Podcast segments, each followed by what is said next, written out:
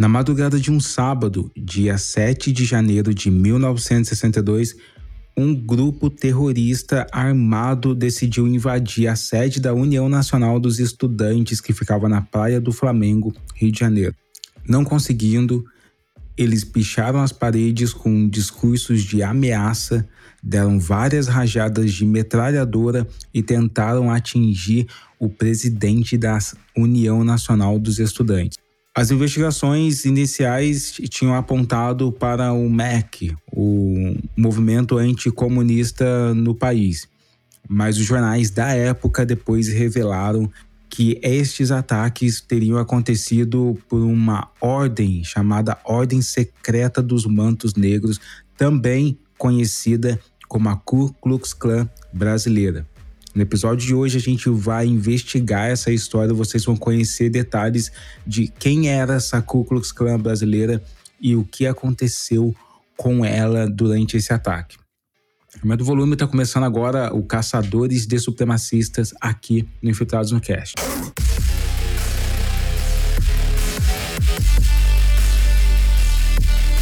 Antes de partir aqui para nossa história de caçadores de supremacista, eu quero contar para vocês que do dia 27 de agosto a 4 de setembro vai estar acontecendo a Feira é, Panamazônica do Livro das Multivozes em Belém do Pará. E eu estarei dia 27 aí, ó, se você é de Belém do Pará, já avisa todo mundo, leva a tropa para a gente trocar ideia sobre tecnologia, afrofuturismo, literatura, ficção é, e tudo mais, tá? Não esquece, ó, fortalece aqui o Infiltrados no Cast. A gente tem o apoia.se barra Infiltrados no Cast. Então, se você gosta do podcast, quer ver a gente continuar a crescer, apoia a gente para a gente continuar o nosso trabalho aqui trazendo histórias e investigações para você com qualidade. É, tem um canal do Telegram que você pode entrar também. Quer apoiar de outra maneira, que não seja pelo apoio, quer mandar um pix, entra lá no canal do Telegram e troca essa ideia que a gente vai te passar todas as informações, tá bom? Bora lá?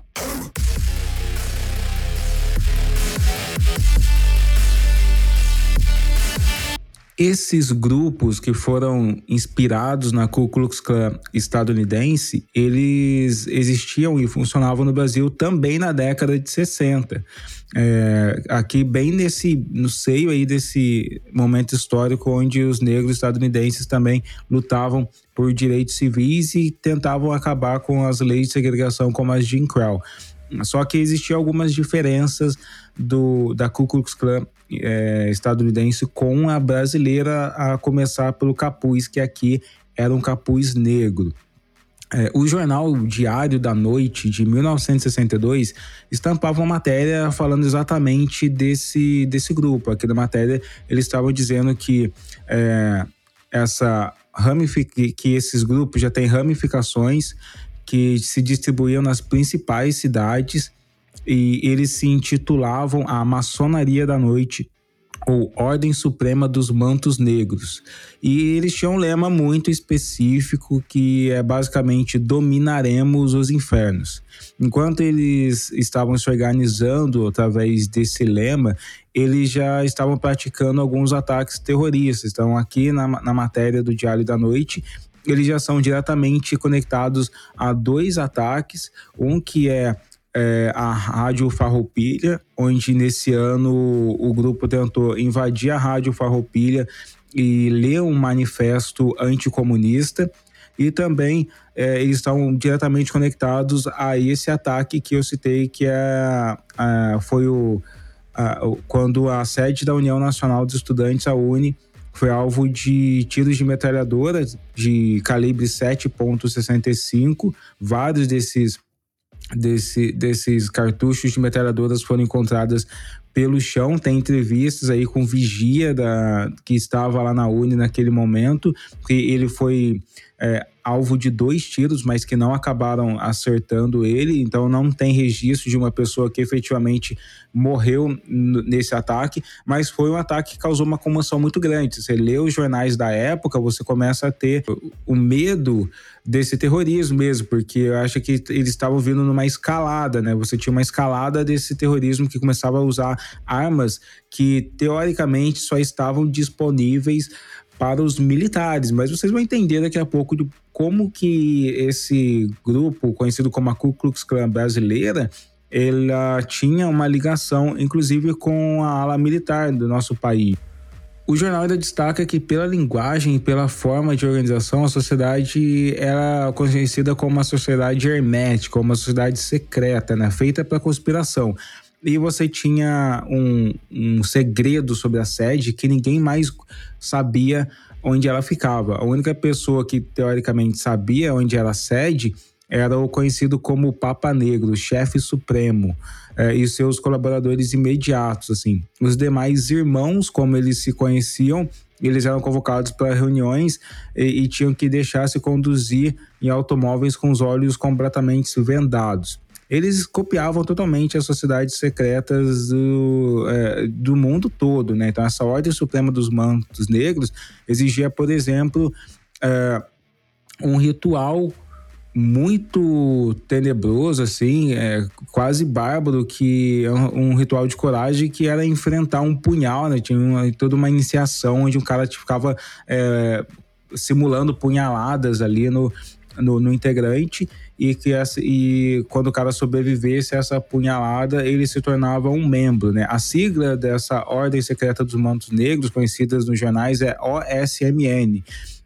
e eles eram superintendentes de outras entidades que a gente vai falar agora, que é essa entidade que estava diretamente ligada ao ataque Farroupilha, que é a Ordem dos Primadistas, responsáveis aí em Porto Alegre pelo ataque na rádio. O Ogan está aqui com a gente e ele vai contar para a gente um pouco do que é essa, essa filosofia primadista. Bom, Ale, os primadistas, né, como o pessoal já está sabendo aqui, eles tinham uma revista que era chamada de Renascimento. E essa revista, ela trazia também muitos do, dos conhecimentos, das características, da cultura dos primadistas em geral, né? E é muito interessante a gente dar uma lida nessa revista ou no, nos trechos que sobraram nos no jornais até hoje, em estudos acadêmicos, porque a, a primeira coisa que os primadistas falam é que eles são eles querem se distanciar do comunismo, né? E do ou do bolchevismo, como era muito conhecido o termo na época. E também, ao mesmo tempo, eles queriam se afastar do capitalismo. Mas quando a gente vai, vai ler é, as histórias, as expressões, os manifestos dele, você percebe que, na verdade, a ordem dos primadistas elas, ela tinha uma crítica que era muito maior ao que a gente chama hoje de liberalismo ou economia liberal. E aí eu separei alguns trechos aqui dos manifestos deles, né, dos artigos deles, que saíram principalmente numa revista chamada A Voz da Juventude. Não somos materialistas, ao contrário, acreditamos em que o primadismo aprofunda e solidifica a crença numa força inteligente, tudo em maiúscula, um Deus, talvez, uma, uma entidade cósmica superior, né? A qual se determinou e dirigiu a formação universal. Por outro lado, as teorias populistas e, por que não dizer, o materialismo dialético, o comunismo da sua forma mais acentuada. E aí você, né, viu aqui que tem um desse, uma dessas críticas, só que um mês depois, né, no, no finalzinho do mês, eles lançaram outra revista e eles estavam criticando o capitalismo. De um lado, o capitalismo apresenta facetas desagregadoras, contrastes chocantes que conturbam o homem de rua, o qual não compreende porque só ele deve pagar o ônus da miséria e das dificuldades, quando é a ele que cabe o trabalho mais penoso da sociedade eu acho muito interessante que eles realmente imitam um pouco essa, esse, o que seria um hermetismo da Ku Klux Klan. Porque a Ku Klux Klan, principalmente na primeira formação, ali é, logo após a, a Guerra Civil dos Estados Unidos, ela tinha um monte de nomes é, zoados, tipo o Ciclope, é, o Grão-Mestre Ciclope, o Pegasus não sei das quantas. Então, e eles, e eles tinham essa crença num, num Deus que seria o grande arquiteto também, né? Essa ordem secreta dos mantos negros, é, que se diz a maçonaria, eles também tinham essa crença nesse, no que seria o grande arquiteto. Né? Então, quando acho que quando o primadismo está falando dessa divindade, eles estão se referindo a esse grande construtor assim da sociedade. E para quem acha que, ah, então essa, essa correlação entre a Ku Klux Klan e os primadistas ou a ordem secreta dos mantos negros é só uma a sua estética, existia uma carteirinha que foi encontrada pela polícia, efetivamente, ele, depois desse atentado da Uni, é, de, de, que, das carteirinhas dos líderes, onde uma dessas carteirinhas estava escrito com todas as letras. É, templário da Ku Klux Klan. Então eles realmente se intitulavam a Ku Klux Klan brasileira. E, e muitas vezes as pessoas devem estar pensando, cara, por que, que a gente não aprendeu isso em algum lugar? Quer dizer que no Brasil tinha uma Ku Klux Klan, a gente está falando de matérias de jornais reverberando ah, os grupos terroristas que se autodenominavam Ku Klux Klan no país e que ninguém falava nada.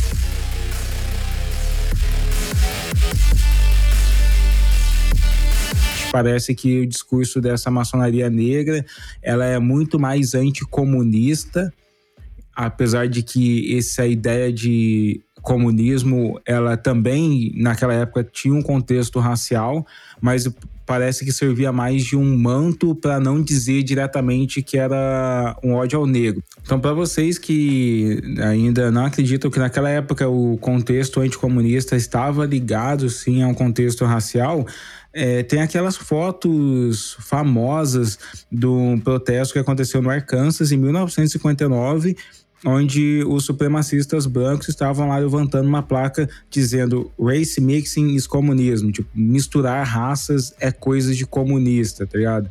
E aqui no Brasil, o próprio Comissão da Verdade já encontrou é, indícios de que as pessoas perseguiam é, movimentos negros no país com a justificativa de que a promoção da identidade negra nesse, no Brasil seria uma ideia comunista. Então, sim, a gente tem aqui um, um, contexto racial nesse, nessa questão. Enquanto isso, todas essas brigas, essas perseguições racistas, os primadistas eles decidiram que eles não iriam se declarar mais como esquerda ou direita. Na verdade, eles se colocavam como uma terceira via e faziam declarações do tipo: a nossa moral, a moral primadista, é como um pêndulo de um relógio.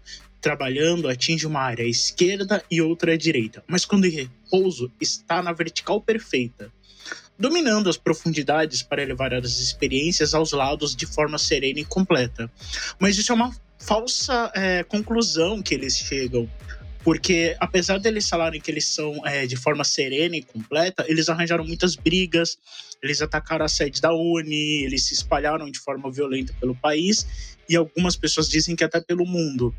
É, só que aí a gente tem uma, uma outra questão aí que eles começam a abraçar todo mundo, mas ao mesmo tempo que abraça, eles xingam, e aí eles querem um desenvolvimento socioeconômico, e você não consegue encontrar uma coerência no discurso deles.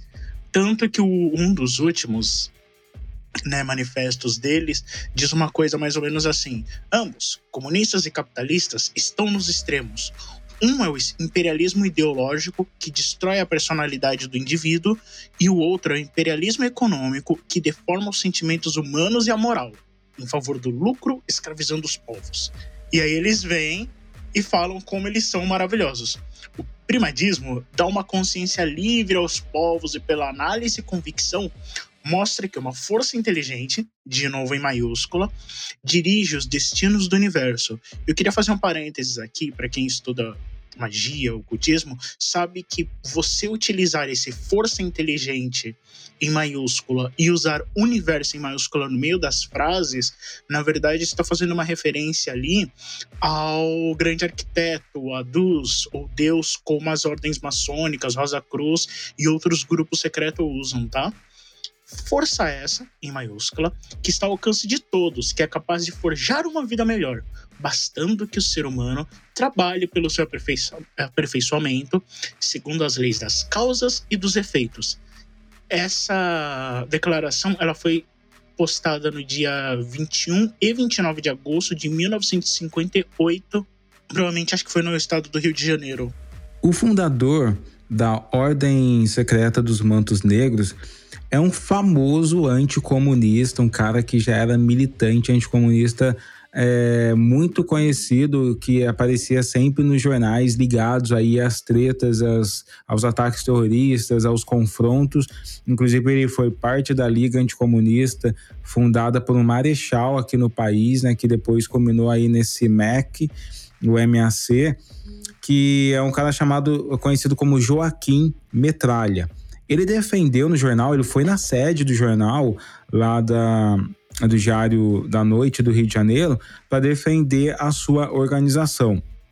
Ele disse que realmente eh, ele fundou em 1958 a Ordem Suprema dos Mantos Negros, eh, entidade que por ele foi registrada de acordo com as leis vigentes do país. Ele até cita aqui as leis do Decreto 4.857 de 9 de 11 de 39.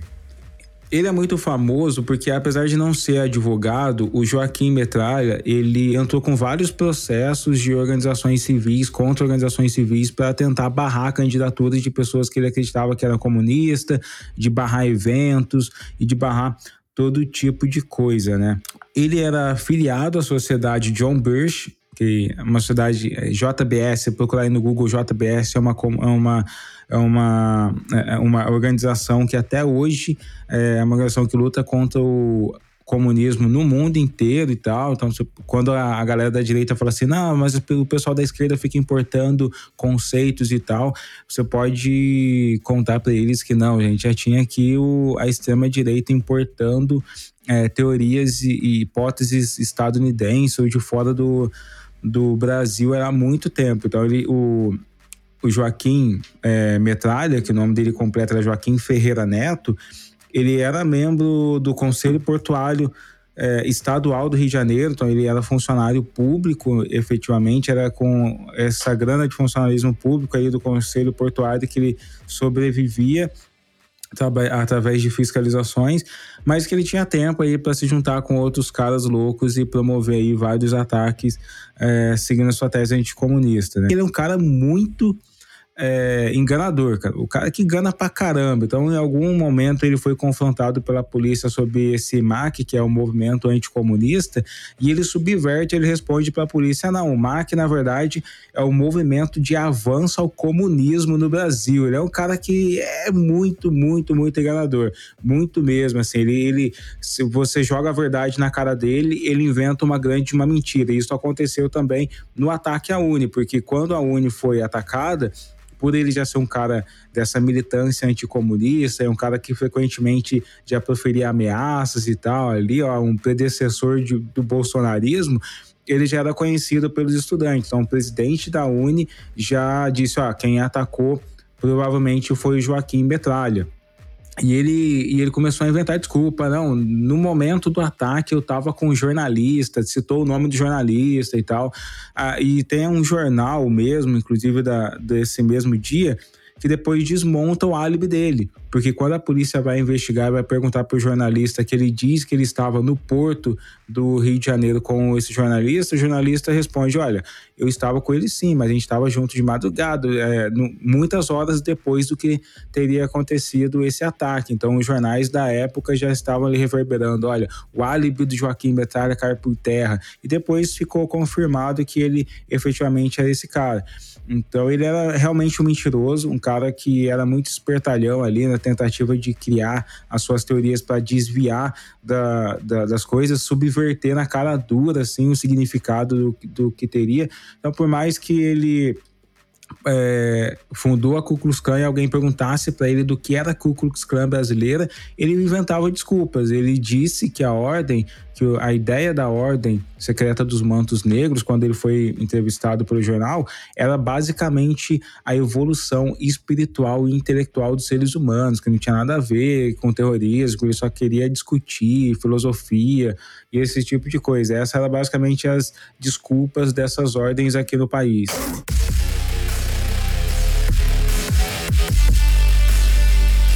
É muito interessante a gente prestar atenção em todos esses fatos sobre a Ordem dos Mantos Negros, porque um dos símbolos que eles mais utilizavam era a águia de duas cabeças.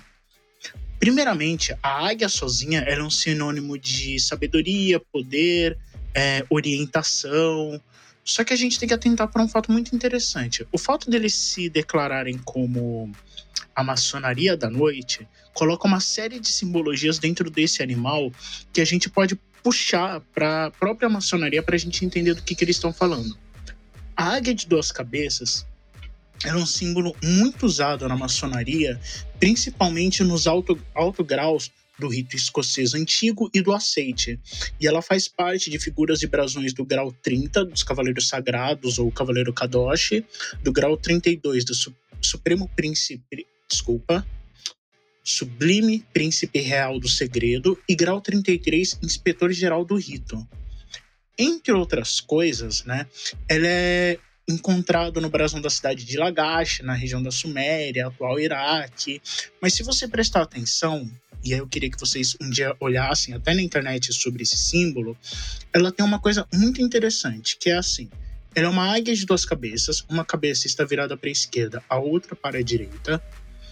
Em cima da cabeça delas há uma coroa, indicando a realeza, a supremacia sobre outros. Em uma das patas geralmente a que está à direita da nossa visão, ela traz uma esfera azulada ou uma esfera que simboliza a paz ou a fé. Do lado esquerdo, geralmente ela traz um objeto de guerra, que é uma espada, uma adaga, um punhal ou um cetro.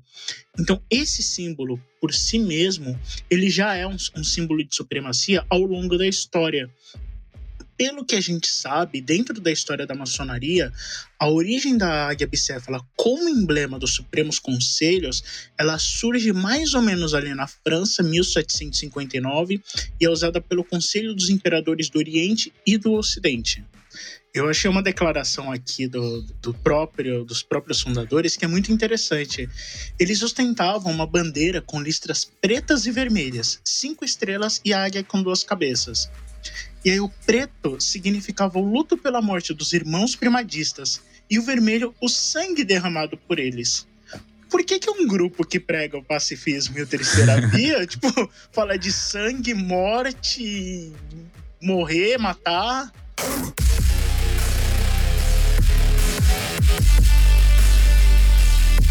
Sim, a gente tem aqui uma polícia que adora um fascistoide, né? Uma polícia que passa um pano muito grande para esses grupos extremistas da direita, e isso a gente pode ter visto na resolução daquele caso, que foi o caso da invasão à Rádio Farroupilha, né? Quando o, esse grupo da Ordem Secreta dos Mantos Negros, eles invadiram a rádio para tentar ler um manifesto, o, a invasão deu completamente errado, é, isso aí e, e, você teve um desfecho ridículo com o envolvimento policial, né?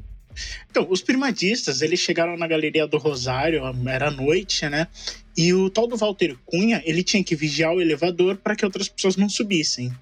Aí, o que, que ele fez? Ele mobilizou o ascensorista, um alfaiate e duas e, e outras duas pessoas colocaram capuzes nessas vítimas, né? Com a ajuda do tal do Luiz Augusto e Armando. E o pessoal subiu para o 22 andar, com o Luiz Augusto Fontela portando o revólver do, do sargento, né, o Valdir Barbosa da Silva. O Walter ficou no elevador e ouviu um disparo do, do guarda rodoviário Ulisses de Souza Marçal, que impediu que o Fontela fizesse o discurso anticomunista na rádio. E o cara fugiu para casa, simplesmente abandonou a galera lá o Ulisses ele conseguiu dominar o Luiz Augusto, que foi preso em flagrante e levado para a penitenciária industrial. Interessante que os jornais colocam Luiz Augusto, depois eles colocam como é, membro da Ku Klux Klan, é preso na rádio Farroupilha, sabe? Essa é a manchete que existe nos jornais. E a gente vai caminhando para um desfecho muito ridículo, porque acontece que a, o, o, o discurso não é propagado, todo mundo foge, né? Cada um foge do seu lado e a galera fica se questionando: e aí, o que, que vocês vão fazer? Será que a polícia vai é, pesquisar, vai, vai atrás desse do Valdir, né? Que é esse cara que tinha fundado esse momento primadista e tal, e todo mundo fazendo essa pressão para que a polícia vá, fosse até a sede dos primadistas que era reconhecida e a polícia não foi. Isso fez com que a galera, os jornais começassem a fazer várias charges ali, mostrando os primadistas fugindo com as informações na cara da polícia, porque a polícia resolveu passar esse pano para os extremistas efetivamente e só colocaram o pé na sede dos primadistas dois dias depois do ataque à Rádio Farroupilha. Mas tem um fato muito pior do que ter simplesmente só passado o pano, né, Olga? Cara, para piorar, eles ainda. O Estado ainda processou, na verdade, o segurança que impediu o ataque. Desculpa, não consigo falar sem dar risada. O Brasil sempre foi Brasil, né, cara? É Brasil acontecendo, cara. Você vê esses caras sempre, é, sempre passando pano pro, pros extremistas e processando o trabalhador, cara. O cara que tava protegendo a rádio acabou sendo acusado e preso. Exato. Mas absurdos os absurdos, a gente conseguiu uma vitória. No final das contas, o governo do estado não ficou diferente ao atentado. E no dia 10 de janeiro, o Brizola declarou à imprensa: os verdadeiros democratas, todos que não admitem qualquer lesão ou sacrifício das conquistas democráticas do povo brasileiro, devem se manter atentos e receber essas ocorrências como uma advertência. O governo do estado combaterá e fará por reprimir todo e qualquer ato de violência e terrorismo, venha de onde vier.